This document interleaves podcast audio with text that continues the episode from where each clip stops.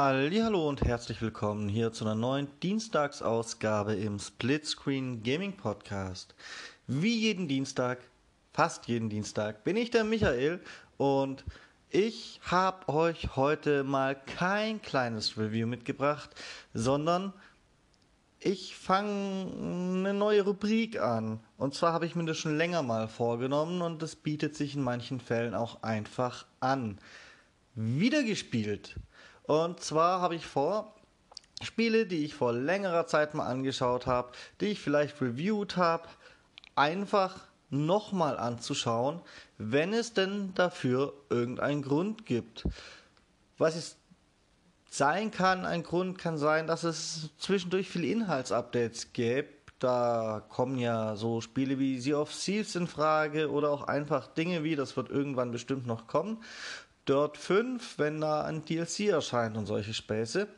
Oder es kann auch ein Grund sein, dass ich meine Wertung über die Zeit ein bisschen überdenken muss, wie im heutigen Beispiel, denn es ist Warface Breakout nochmal angesagt und Warface Breakout hat mich dazu genötigt, es wieder zu besuchen, dadurch, dass es diesen Monat ja in Games with Gold ist, also für die Xbox-Spieler unter euch, die ein Xbox Live Gold-Abo haben, was auf so ziemlich jeden, der online spielt, zwangsläufig zutrifft.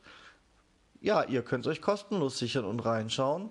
Und das hat zur Folge, dass natürlich ähm, die Spielerzahlen wieder steigen.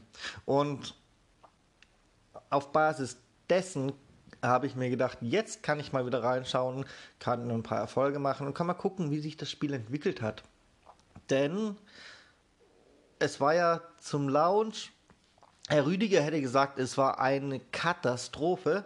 Ich sage, es war halt nicht ganz ausgereift und ist jetzt für ein 30-Euro-Spiel damals auch keine Besonderheit gewesen, dass es so schlecht läuft.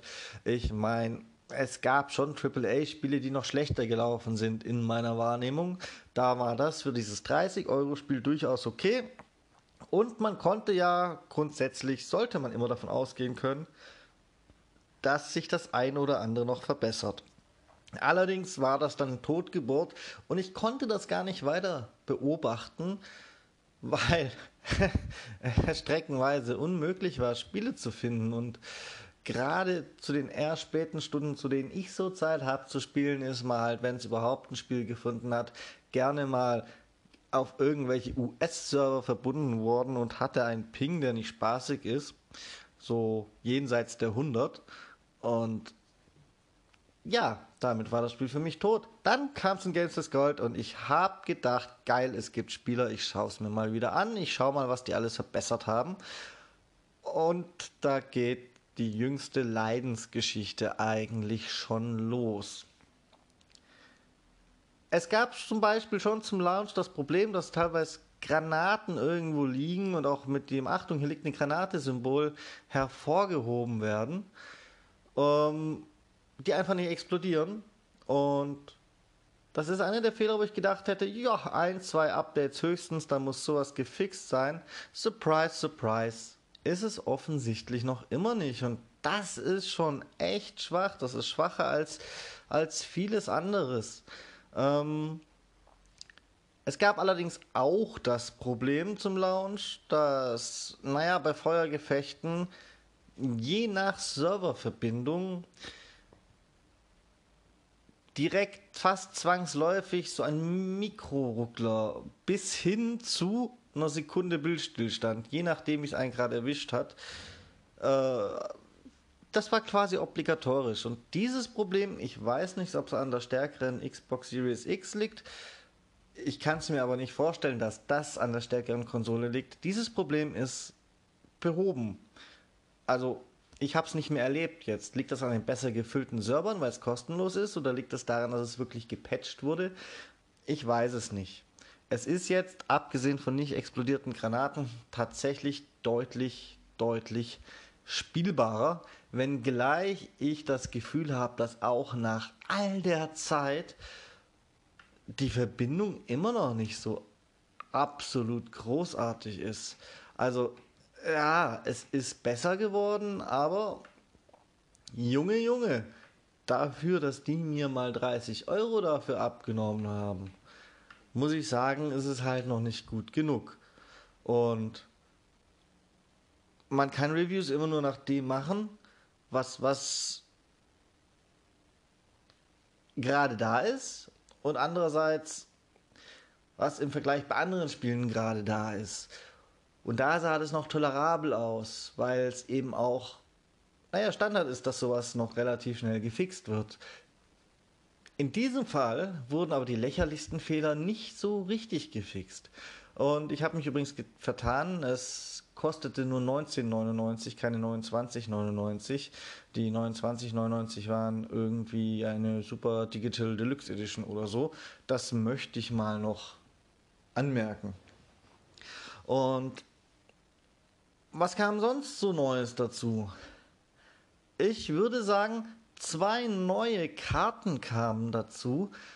Ähm, ja, Inhalte, zwei neue Karten. Punkt, aus, vorbei, das war's.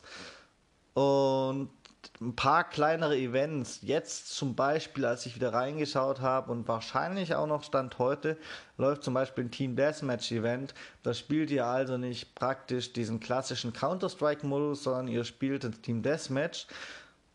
Dafür haben die sich aber nicht mal die Mühe gemacht, irgendwie groß was was, was umzuprogrammieren ähm, hat oder, oder überhaupt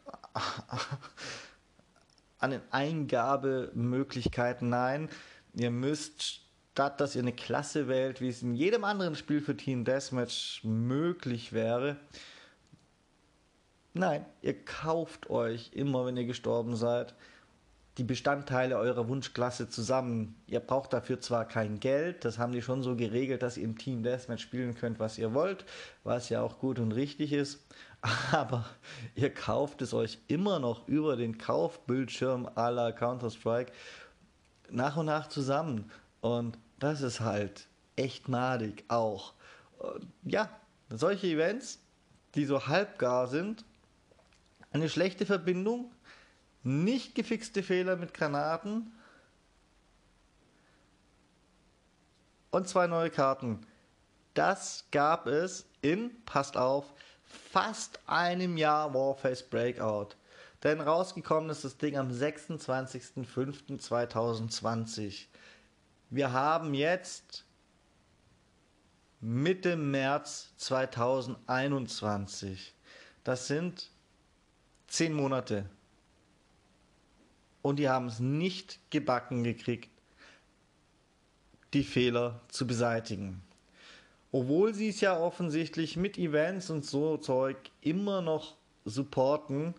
Und, ach ja, es gibt auch noch Seasons, die halt nur Cosmetics und so zum Freispielen beinhalten. Also es wird offiziell ganz offensichtlich noch supported, äh, aber halt schlecht. Und das ist ja nicht so gut.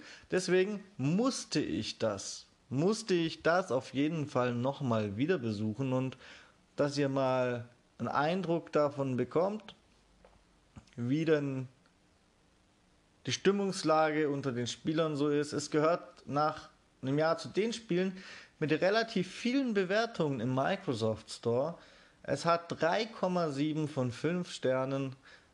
Nur 44% der Bewertungen sind positiv. 24% haben schon noch 4 Sterne, ganze 16% haben nur 1 Stern. Und wenn wir mal die hilfreichsten Bewertungen angucken, dann sind das alles ein Spielebewertungen mit, äh, ein Sterne Bewertungen mit so Überschriften wie Netcode ist zu schlecht und was sind das für Server und Unspielbar sogar auf der Xbox One X. 20 Euro für eine Katastrophe. Ja, das äh, kann man meiner Meinung nach so stehen lassen. Dazu kommt auch noch hätte ich es fast vergessen, aber die hilfreiche Bewertung von Unicorn Gamer HD hat mich daran erinnert. Ja, auch das Matchmaking funktioniert noch nicht nach einem Jahr fast. Ihr könnt zwei, drei Runden spielen und dann landet ihr irgendwie in einem Loch der Hölle und es sucht euch ein Spiel, ihr wollt dem Spiel beitreten, aber ihr bleibt einfach dann im Menü hängen und es geht nichts mehr voran. Ihr könnt ab diesem Punkt die Spielersuche nicht mehr abbrechen und ihr könnt nichts Neues suchen, ihr könnt einfach nur noch das Spiel schließen, neu öffnen und dann habt ihr manchmal das Problem, dass ihr dann auch nicht mehr direkt reinkommt. Dann macht ihr eine Stunde Pause oder so und spielt was anderes. Dann haben die Server vielleicht mal kapiert, dass ihr euch neu anmelden wollt und dann könnt ihr das Spiel wieder öffnen. Das sind jetzt natürlich die Worst-Case-Szenarios. Aber ich habe das noch mal eine Woche oder so gespielt und in einer Woche mehrfach den Fall gehabt. Also es ist das Worst-Case-Szenario, aber es ist nicht so selten. Naja, Trauerspiel nach all der Zeit. Und mehr habe ich dazu auch nicht mehr zu sagen, ganz ehrlich. Wenn ihr es jetzt kostenlos in Games Gold spielen könnt, tut es euch an. Ähm, ihr könnt kurzzeitig Spaß haben in einem guten Team. Wenn ihr es jemals wieder kaufen wollt, tut's nicht. Nicht für 20 Euro, nicht für 15 Euro, noch nicht mal für 10 Euro. Wenn ihr es mal für 3,99 findet, ja, und keinen Cent mehr, keine 4 Euro, nur 3,99, dann ist das euer Spiel. Ansonsten, nee, Freunde, lasst das. In diesem Sinne, ich gehe mich jetzt noch ein bisschen aufregen über schlecht supportete Spiele. Anthem. Äh, ja, aber davon abgesehen, war es das für diese Woche von mir. Am Donnerstag hört ihr den Rüdiger.